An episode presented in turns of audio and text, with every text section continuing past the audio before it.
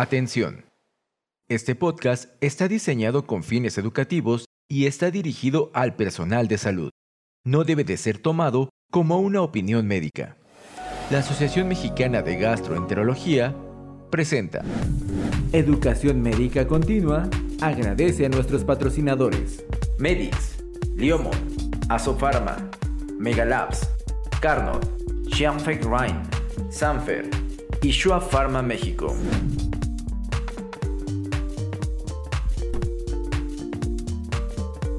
Gastroperlas AMG, conducido por el doctor Luis Valdovinos.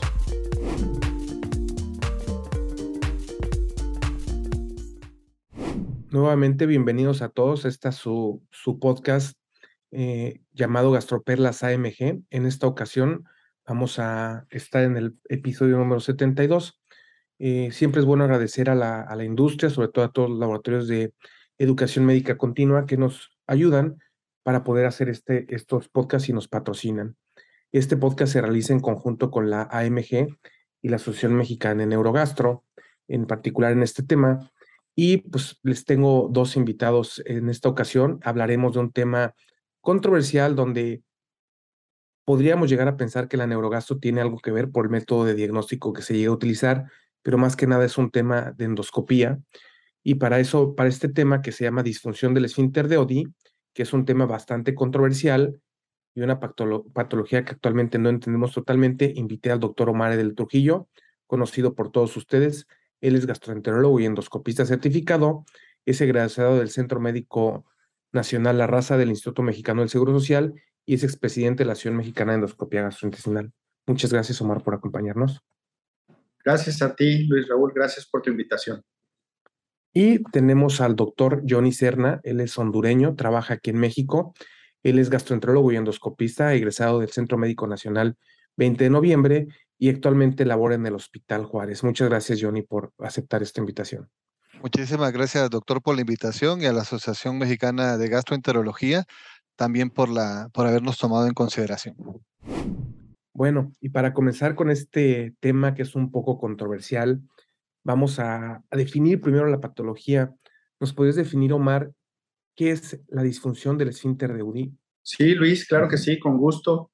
Pues mira, así como tú lo mencionas, es, es, una entidad eh, controvertida y podríamos definir a la disfunción del esfínter de Odi como este síndrome clínico que es ocasionado por una obstrucción del flujo biliar a nivel del, del ámpula de Bater, a, nivel del esfínter de Odi, esta obstrucción puede ser secundaria tanto a anormalidades mecánicas o funcionales y se caracteriza por dolor abdominal, que puede estar acompañado o no por dilatación de la vía biliar y o alteraciones en las pruebas de funcionamiento hepático. Creo que nos has dejado muy claro cómo, cómo se define esta, esta patología y cómo la podemos identificar. Y bueno, algunos autores este, la catalogan como controversial, sobre todo algunos subtipos que en un momento vamos a revisar, y al tener una patología que tiene una definición controversial, pues la epidemiología se vuelve un poco controversial también, ¿no?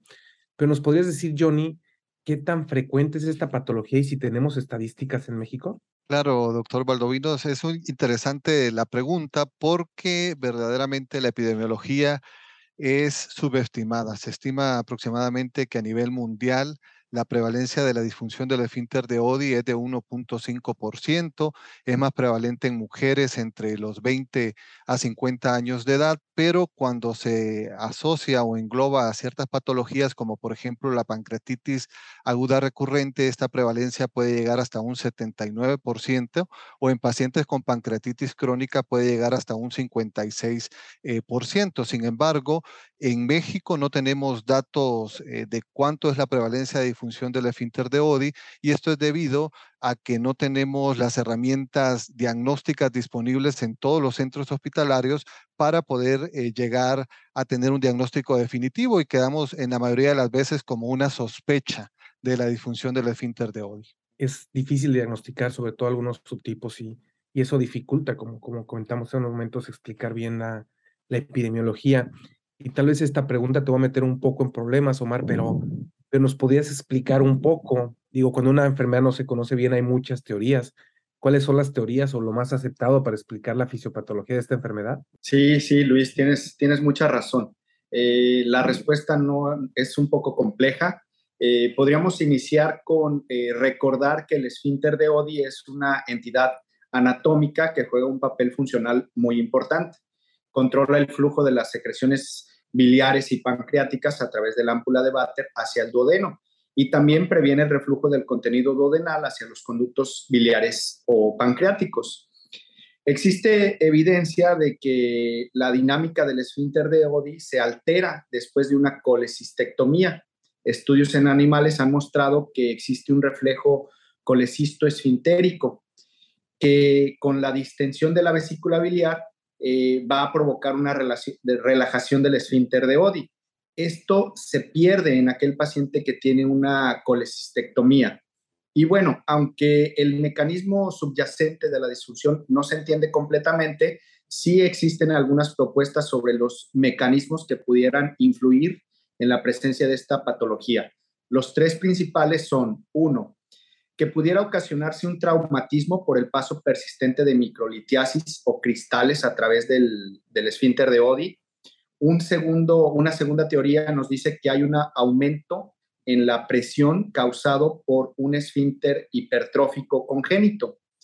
Y una tercera teoría nos refiere que pudiera existir una respuesta aumentada, paradójica o anormal del músculo liso a los estímulos neuronales u hormonales que provocan la contracción de, este esfínter.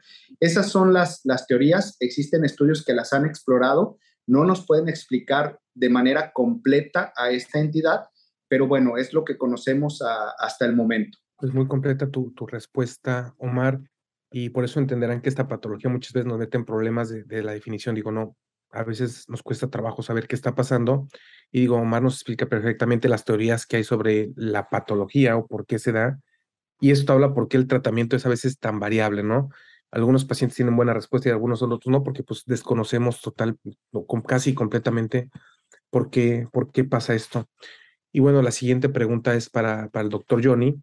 ¿Cuáles son los síntomas que puede tener un paciente que tiene disfunción del esfínter de Oddi? ¿En quién o qué síntomas nos deberían hacer sospechar de esta enfermedad? Bueno, es interesante también la pregunta. La mayoría de los pacientes eh, en los que se sospecha disfunción del esfínter de Oddi van a tener dolor de tipo eh, biliar, habitualmente localizado en epigastrio o en el cuadrante superior derecho.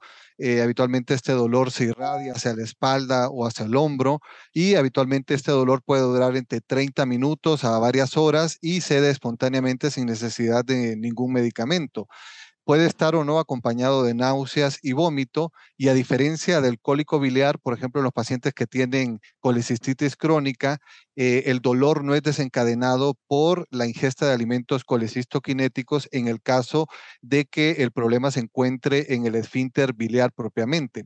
En el caso de aquellos pacientes que tienen una afección del esfínter eh, pancreático propiamente, en esto sí el ingesta de alimentos colecistoquinéticos puede desencadenar el dolor y la elevación de las enzimas eh, pancreáticas como tales, inclusive dilatación del conducto pancreático principal nos dejó muy claro aquí, Johnny, que lo que presentan es un dolor que pareciera o aparentara un cólico biliar, lo que llamamos.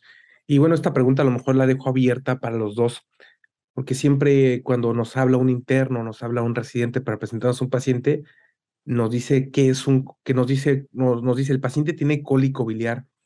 ¿Podrían darnos una explicación de qué, ¿Qué es cólico biliar? Porque yo siento que hay mucha confusión en, este término. Lo vemos en pacientes que tienen una patología propiamente de la vesícula biliar, eh, asociado habitualmente a litos, ¿verdad? Puede ser una colistitis aguda o una colistitis crónica. El cólico eh, es desencadenado habitualmente por la ingesta de alimentos colecistoquinéticos, posterior a la ingesta de los alimentos colecistoquinéticos y el vaciamiento abrupto de la vesícula o la contracción de la vesícula biliar puede escapar algunos litos y ocasionar eh, obviamente una obstrucción del conducto cístico y ocasionar el dolor propiamente eh, característico del cólico biliar. Eh, dura menos de seis horas, esa es la característica del cólico biliar. Cuando dura más de seis horas, entonces ya estamos hablando de una colecistitis aguda como tal. No sé si el doctor Omar Edel quisiera comentar algo más solamente agregar que eh, estoy muy de acuerdo, Johnny, con, con, lo que nos comentas. y, que es eh, típica su presentación sobre el, el, cuadrante superior derecho del abdomen, sobre el hipocondrio derecho, sin olvidar que un pequeño porcentaje de los pacientes pueden manifestar este dolor en el epigastrio, ¿no? Se, se comenta que pudiera llegar a ser hasta de un 30% que el dolor se ubique en epigastrio y no necesariamente sobre el hipocondrio derecho. Y de hecho, la, hay una mejoría sintomática del paciente una vez que vomita. Esa es la característica del cólico biliar. Y justo a mí lo que siempre me ha llamado un poco el nombre es que le pongamos cólico biliar. Típicamente el cólico es un dolor que va de menos a más, llega a su tope y baja rápido, ¿no? Y aquí el dolor es continuo, entonces por eso lo creo que ves ahí un poco de confusión, entonces por eso me gustaría, me gustó o quería que aclaráramos este término. Y bueno, es aquí porque los neurogastros hablamos un poco de esta enfermedad, a pesar de que es algo muy endoscópico. Existen criterios de Roma para diagnosticar esta enfermedad. ¿Nos puede decir cuáles son, Omar? Sí, claro. Este, primero quisiera mencionar que cambiaron los, los criterios de, Roma 3 a Roma 4, hubo algunos, algunos cambios. Actualmente Roma 4 este, se refiere a los criterios diagnósticos para el trastorno funcional del esfínter biliar de Odi y, y refiere a los tres principios que son eh, los criterios de dolor de tipo biliar, eh, las enzimas hepáticas elevadas o el conducto biliar dilatado, pero no ambos, y la ausencia de cálculos en vías biliares u otras anormalidades estructurales. Y también hay algunos criterios de apoyo que son eh, niveles de amilasa o lipasa normales, una manometría anormal del esfínter de Odi y alteraciones en la gamografía hepatobiliar. Como ya vieron, nos, nos acaba de definir Omar perfectamente todo lo que hemos hablado previamente. Y efectivamente Roma incluye esta patología porque muchas de las patologías que están incluidas en Roma parece que no hay ninguna alteración estructural, pero bueno, en este caso estamos viendo que puede haber, puede llegar a haber dilatación del, de los conductos. Y bueno, ¿existen factores de riesgo o en algún tipo de pacientes que con más frecuencia deberíamos escuchar esta enfermedad, Johnny? Los diferentes metaanálisis y estudios aleatorizados controlados que tenemos disponibles actualmente mencionan y ejemplifican los factores de riesgo que se han determinado para eh, desarrollar disfunción del esfínter de Odi. El principal es el antecedente de una colestectomía previa hasta un 20% de los pacientes que persisten con dolor de tipo biliar posterior a una colestectomía van a tener una disfunción eh, del esfínter de Odi. Otros factores eh, relacionados a esta etiología, a esta entidad, es la genesia de la vesícula biliar, pacientes que tienen síndrome de intestino irritable, pacientes que tienen hipotiroidismo, porque el hipotiroidismo puede ocasionar un retraso en el vaciamiento eh, de las vías biliares, pacientes con antecedentes de trasplantes hepáticos o inclusive aquellos pacientes que tuvieron coledocolitiasis y que fueron tratados con litotricia también tienen mayor riesgo de desarrollar disfunción del esfínter de Odi. Así otros pacientes eh, que consumen de forma crónica medicamentos como los opiáceos, eh, que obviamente estos medicamentos van a aumentar la presión del esfínter de Odi y secundariamente pueden dilatar el conducto biliar. Entonces, en todos estos pacientes deberíamos de sospechar cuando obviamente el paciente tiene la clínica eh, que se relaciona con la patología. Justo aquí tal vez uno de los grupos que a mí siempre me ha llamado más la atención es el que más asocia fue el primero que dijo Johnny, ¿no? El paciente que tiene paquetitis aguda recurrente. Se dice en algunos estudios que hasta el 70% de los pacientes que tienen este tipo de problemas eh, pueden tener disfunción del esfínter de Es, es, por eso que en algunos sitios nos recomiendan hacer algunos tipos de procedimientos endoscópicos para estos pacientes. Y bueno, ya nos dejó muy claro ahorita Omar cuáles son los factores de riesgo para presentar esta enfermedad. Pero, ¿qué patologías, eh, Omar, en particular? Digo, ya hablamos de la, de la disfunción de la pancreatitis aguda recurrente, pero ¿qué otras patologías en particular nos deben de hacer sospechar de disfunción del esfínter de Odi? ¿Con esto a qué me refiero? ¿En qué enfermedades deberíamos de buscar disfunción del esfínter de Odi? Como nos lo mencionó Johnny hace un momento, los factores de riesgo eh, son muy similares a las patologías que nos deberían hacer sospechar. Eh, lo primero es descartar eh, enfermedades de tipo orgánico, ¿no? Por, por ejemplo, una coledocolitiasis, una colestitis litiásica, pero también hay algunas enfermedades funcionales que nos pudieran hacer sospechar de esta patología, dispepsia funcional, síndrome de intestino irritable, y la que, la que es eh, principalmente la, la, patología que nos haría sospechar en la disfunción del esfínter de Ode, como lo mencionaste tú y como lo mencionó Johnny, es la pancreatitis aguda recurrente. Y hay que pensarlo también eh, en aquellos pacientes que persisten con el dolor biliar típico después de que han sido sometidos a una colecistectomía, es decir, aquel paciente que tiene un síndrome post-colecistectomía. Lo que tal vez quería que, tocaras, ¿no? Un paciente que después de que operan de la vesícula, que también lo tocó Johnny, esos pacientes hasta un 20 o un 30% se dice que pueden llegar a, a este tipo de problemas. Pero creo que tocaste un punto bastante, bastante controversial y difícil, ¿no? Porque, por ejemplo, ¿cuántos veces no hemos visto un paciente con dispepsia que también tiene alteración de las PFHs y uno dice, bueno, es por hígado graso, ¿no?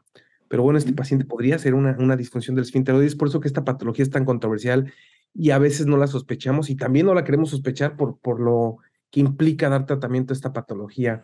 Muchas gracias, este, Omar, por esa respuesta. Y respecto a la disfunción del esfínter de Oddi, ¿la debemos de considerar una patología de exclusión, Johnny? O sea, ¿deberíamos excluir todo antes de pensar en la disfunción del esfínter de Odin? Eh, verdaderamente, eh, como casi la mayoría de los trastornos del eje intestino-cerebro, eh, son diagnósticos de exclusión. Primero debemos de, excluir todas las causas estructurales, es decir, coledocolitiasis, estenosis, tumoraciones dentro del conducto biliar que pudieran estar ocasionando la dilatación de la vía biliar, el dolor o la alteración de las pruebas de funcionamiento hepático para considerar eh, o sospechar la disfunción eh, del esfínter de Oddi. Y es que existe eh, una superposición de los síntomas de la disfunción del esfínter de Oddi con otras patologías eh, biliopancreáticas y es por eso la importancia desde el punto de vista clínico y eh, apoyando obviamente de los estudios de gabinete que nosotros podemos hacer un diagnóstico diferencial amplio hasta eh, quedar como última posibilidad la disfunción del esfínter de Oddi. Muchas gracias, Johnny. Pues creo que nos has dejado claro. Y bueno, esta, esta pregunta a lo mejor es, es bonita de contestar y es la que cuando uno hace endoscopias nos gusta, ¿no? Hablar de la clasificación de Milwaukee. ¿Nos podrías decir, Omar, qué, dice esta, esta famosa clasificación? Sí, sí, Luis. Bueno, sí, es, es muy bonita, es muy famosa y también, como toda la entidad, es probablemente controvertida, ¿no? Porque hay autores que, que dicen que ya está fuera de fecha y que deberíamos de, de abandonarla, pero nos permite entender mucho mejor esta, esta enfermedad. Eh, fueron los doctores Hogan y Ginen quienes eh, propusieron el concepto, el diagnóstico y el tratamiento de, esta entidad. Y, ellos eh, proponen esta, esta clasificación de, Milwaukee, la cual considera a tres tipos. Los tres incluyen el, dolor abdominal de tipo biliar. Y en el tipo 1 se pueden demostrar anomalías bioquímicas y dilatación del, del conducto biliar. Para el tipo 2 puede haber anomalías bioquímicas o dilatación del conducto, pero no ambas juntas. Y en el tipo 3 no hay alteraciones bioquímicas ni dilatación, solamente está el dolor abdominal. Lo has dejado muy claro. Eh, esta clasificación nos, nos clarifica muchas veces qué podríamos hacer con el paciente. Y bueno, mucho tiempo nos han dicho para diagnosticar esta enfermedad se necesita manometría, ¿sí? Y es el estándar de oro para diagnosticar esta enfermedad. ¿Nos podría decir, Johnny, qué buscamos en la manometría y qué paciente o a qué paciente deberíamos indicarle una manometría? Eh, la limitante que tenemos con el estándar de oro para hacer el diagnóstico de la disfunción del esfínter de Odi es que no está disponible en todos los centros hospitalarios. Por lo menos en México hay muy pocos centros donde se realiza manometría del esfínter de Odi guiada por colangiografía endoscópica y eso hace que el diagnóstico esté subóptimo en nuestros centros hospitalarios. Esa es la primera.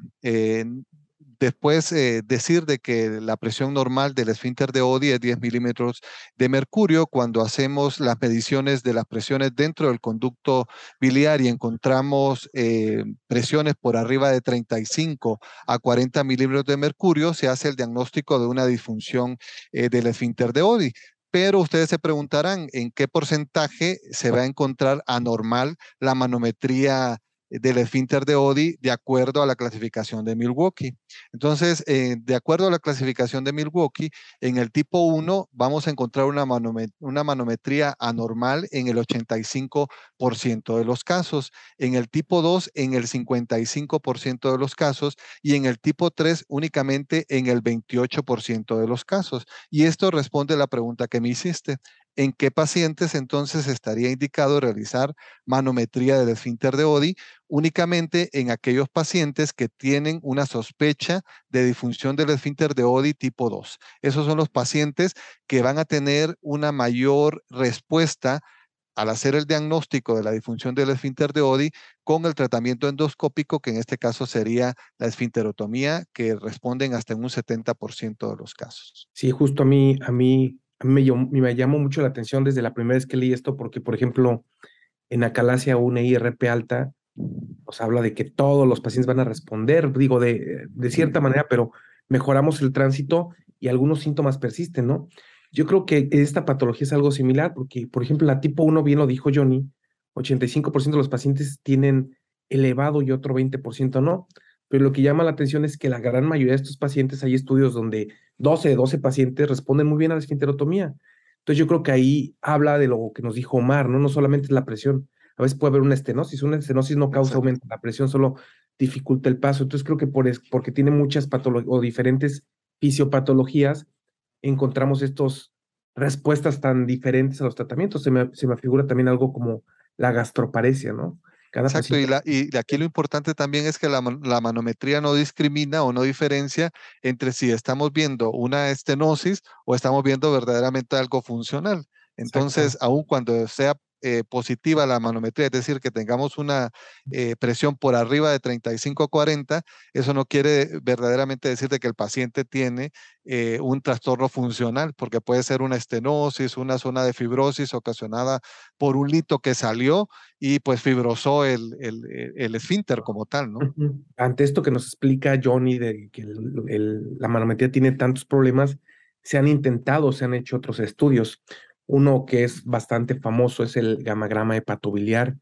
¿Es útil, Omar? ¿En qué pacientes lo pedimos y qué buscamos? Ah, sí, sí, Luis. Este, sí pudiera tener eh, utilidad. Es una técnica que, se utiliza para evaluar la, tasa del flujo de bilis hacia el duodeno y buscar pues evidencias de obstrucción.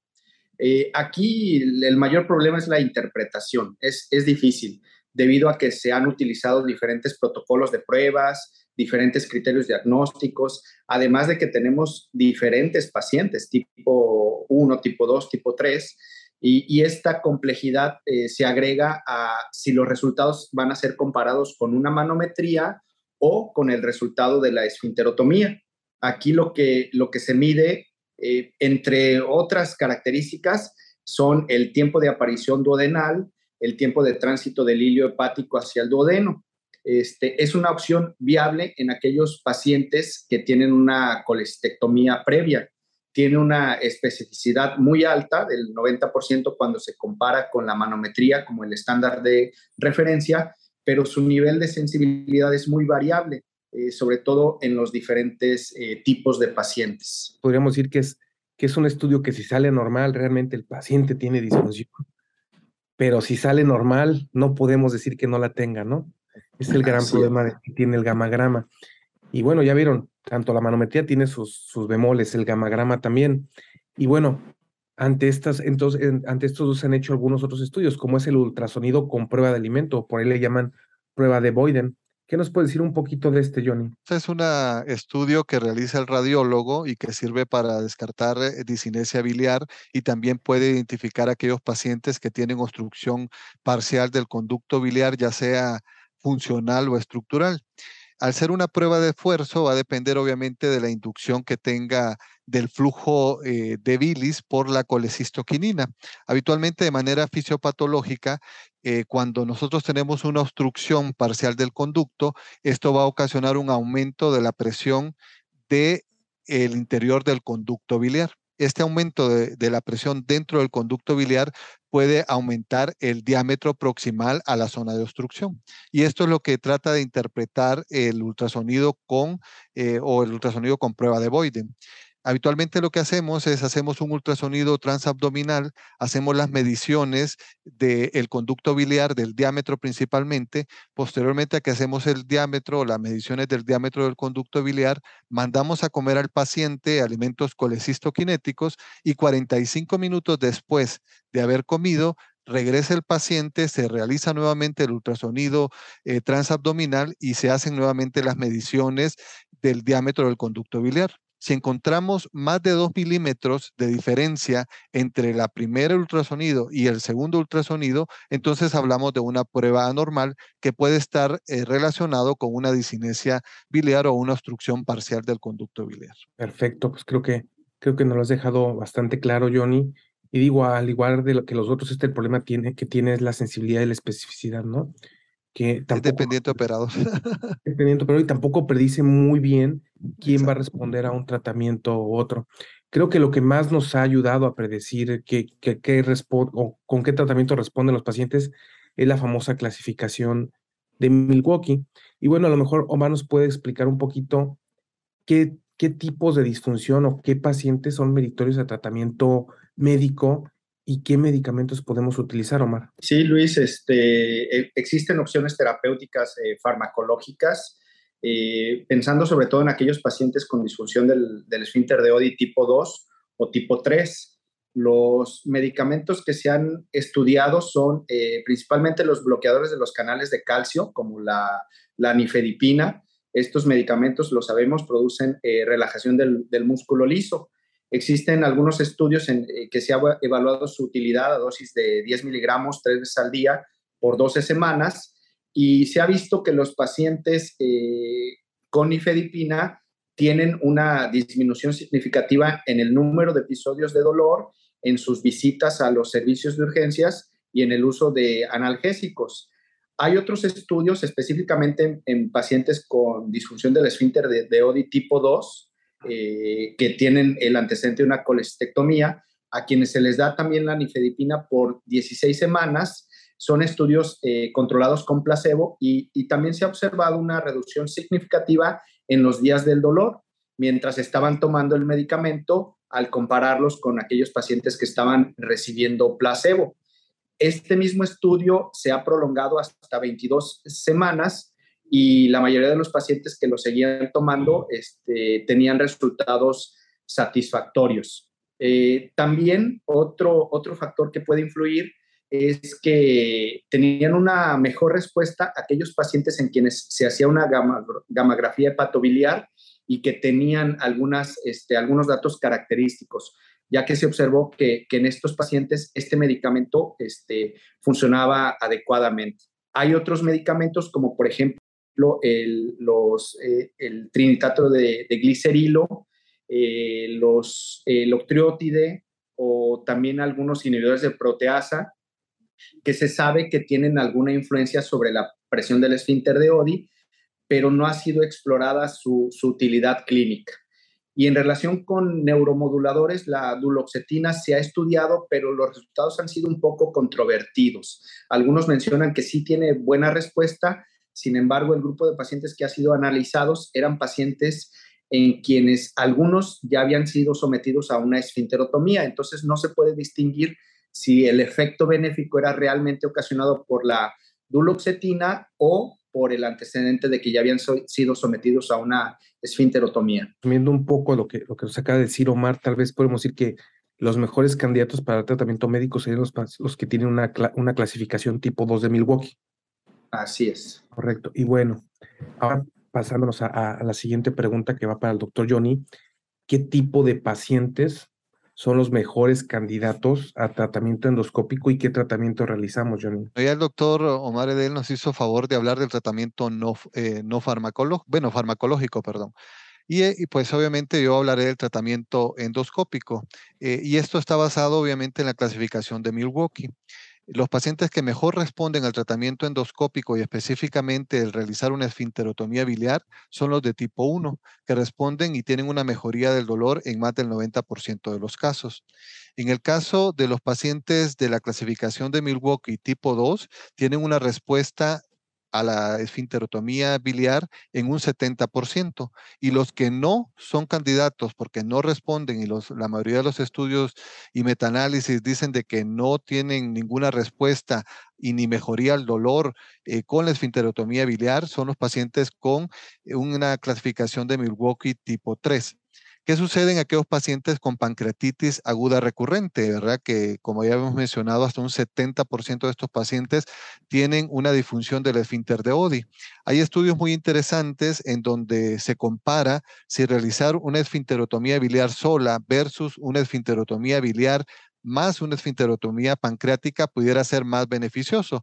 Entonces, eh, es en el último metaanálisis que salió publicado en la revista de Páncreas en el 2020, menciona de que no hay ninguna diferencia estadísticamente significativa de realizar las dos esfinterotomías, es decir, con solo realizar la esfinterotomía biliar el paciente va a responder igual que como si se hiciera las dos esfinterotomías. ¿Y qué es lo que pasó en este estudio?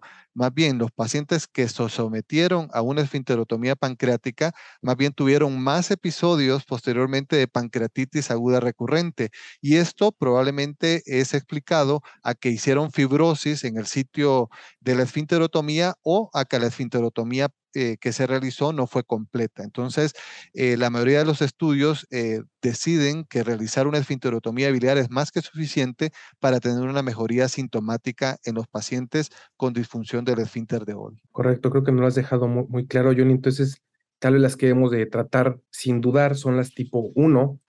A mí las que me cuesta un poco trabajo son las tipo 2, ¿no? Por ejemplo, si la tipo 2 tiene dilatación de la vía biliar, pues creo que cuesta menos trabajo.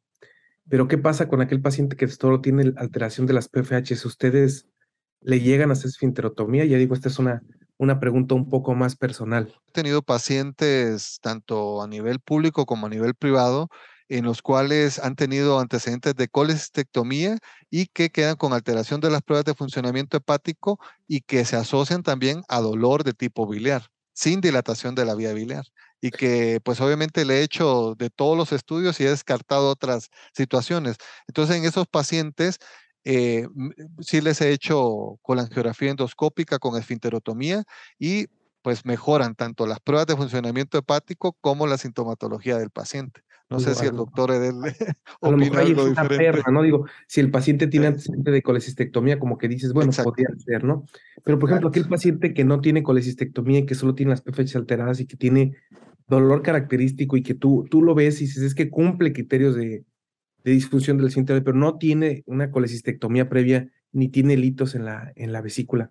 ¿Ustedes sí lo llevarían a esfinterotomía o lo tratarían como un probable hígado graso? No sé, ese, ese grupo de pacientes a mí siempre me cuesta un poco de trabajo tomar la decisión. Es que sí, mencionas un paciente complejo de tomar la, la decisión y desafortunadamente existen estudios también eh, en que un procedimiento simulado eh, tiene una respuesta muy similar a una esfinterotomía. Entonces, realmente es, es difícil este, tomar una decisión cuando no hay evidencia suficiente de que el problema sea pues anatómico, ¿no? De que haya, de que va a haber un beneficio claro con la, con la esfinterotomía. Correcto, pues bueno, creo que tocamos un punto un poco álgido de esta patología.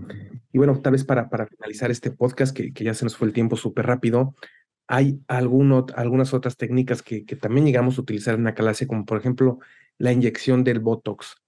Eh, ¿Qué pacientes son candidatos, Omar, a inyectar el Botox? Y la respuesta al Botox nos predice algo si el paciente responde. Este, sí, este, hay, hay algunos pacientes que pueden ser beneficiados por este tratamiento. Eh, hay, hay estudios que han evaluado a aquellos pacientes que tienen una colestectomía previa y que tienen una disfunción del esfínter de Odi tipo 3, pero que además tienen este, alteraciones manométricas. Eh, en este grupo de pacientes se ha observado eh, una respuesta en aproximadamente el 50-55% de los pacientes tras la inyección de toxina botulínica 100 unidades sobre la papila de Bater. Estos pacientes eh, han mostrado una buena respuesta sintomática eh, y, de estos pacientes que tienen una buena respuesta sintomática, desafortunadamente esta respuesta es temporal. Eh, se ha visto que la mayoría recurren los síntomas a los seis meses. Sin embargo, en estos pacientes precisamente eh, se observa que la esfinterotomía les ofrece nuevamente una, una buena alternativa en cuanto al tratamiento. Y este estudio en particular, eh, sus hallazgos son muy convincentes debido a que en este tipo de pacientes se han descartado otro tipo de trastornos eh, gastrointestinales, tanto orgánicos como funcionales. Entonces, sí puede funcionar en pacientes con disfunción del esfínter de Odi tipo 3 que tengan eh, alteraciones manométricas. Perfecto, pues, pues muchas gracias. Creo que nos han dejado claro el panorama de esta patología compleja y en la cual nos toma eh, mucho, nos cuesta mucho trabajo tomar decisiones me gustaría que, después de haber platicado de esto, nos pudieran cada uno dar dos perlas o, dos consejos que quisieran dejar en, el auditorio, que, siempre recordaran sobre esta patología. Yo quisiera iniciar con, mis dos perlas. La primera es, eh, hay que sospechar disfunción del esfínter de Odi en aquellos pacientes que tienen dolor abdominal en cuadrante superior derecho y que tienen el antecedente de una colecistectomía. Y mi segunda perla sería, eh, aunque algunos autores la ponen como controvertida la clasificación de Milwaukee, yo creo que en este tema tan árido todavía nos sigue dando la pauta terapéutica que debemos de, seguir. Entonces, siempre hay que utilizar la clasificación de Milwaukee cuando encontremos un paciente con una eh, tipo 1, con una disfunción tipo 1, considerada la esfinterotomía y como segunda opción a los bloqueadores de los canales de calcio. Tipo 2, eh, hay que, si, si, es posible, el paciente pudiera ir a una manometría o a una centellografía y si esta es anormal, se podría beneficiar de una esfinterotomía. Y si es normal, bueno, entonces utilizar bloqueadores de los canales de calcio o toxina botulínica en aquellos pacientes con disfunción del esfínter de Odi tipo 3. Perla, la primera es que la manometría del esfínter de Odi debe realizarse exclusivamente en aquellos pacientes con disfunción del esfínter de Odi eh, tipo 2 de la clasificación de Milwaukee. ¿Por qué? Porque esto nos va a traducir eh, la respuesta favorable que va a tener a la esfinterotomía endoscópica estos pacientes hasta un 70% de los casos. Y la segunda perla sería aquellos pacientes que tienen antecedentes de colecistectomía y que tienen dolor eh, de tipo biliar persistente alteración de las pruebas de funcionamiento hepático con o sin dilatación de la vía biliar, esos pacientes deben de ir a una esfinterotomía endoscópica porque eh, van a mejorar la sintomatología hasta un 90% de los casos. Perfecto, pues muchas gracias. Yo agregaría, Johnny, a esto de la esfinterotomía, que es suficiente con hacer la esfinterotomía biliar y no irnos a, a la pancreática o hacer esta técnica que luego está llamada como GOF. Pues bueno, no me queda nada más que agradecer a, a tantos, tanto a Johnny como a Omar, por haber aceptado grabar este podcast para la Ciudad Mexicana de Gastroenterología. Nuevamente agradezco a nuestros laboratorios patrocinadores, que son todos los laboratorios de educación médica continua. Muchas gracias a todos por escucharnos y nos vemos pronto. Muchas gracias, Luis. Gracias. Esto fue Gastroperlas AMG. Los esperamos en la próxima emisión. La Asociación Mexicana de Gastroenterología presentó. Educación Médica Continua agradece a nuestros patrocinadores. Medix, Liomon, Asofarma, Megalabs, Carnot, Xianfeng Rhine, Sanfer y Shua Pharma México. Atención. Este podcast está diseñado con fines educativos y está dirigido al personal de salud. No debe de ser tomado como una opinión médica.